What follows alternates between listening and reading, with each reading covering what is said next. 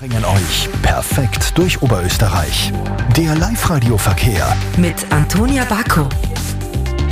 Es gibt immer noch Straßensperren nach der Explosion in Hörsching heute in der Früh. Gesperrt sind die Flughafenstraße, die Eistentalstraße, die Industriestraße und die Bahnhofstraße.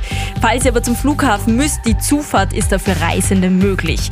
Und außerdem nicht so schnell fahren. Eure Geschwindigkeit wird momentan gemessen am Ortsende, nein, am, Entschuldigung, Ortseinfahrt von Scharnstein Richtung Grünau.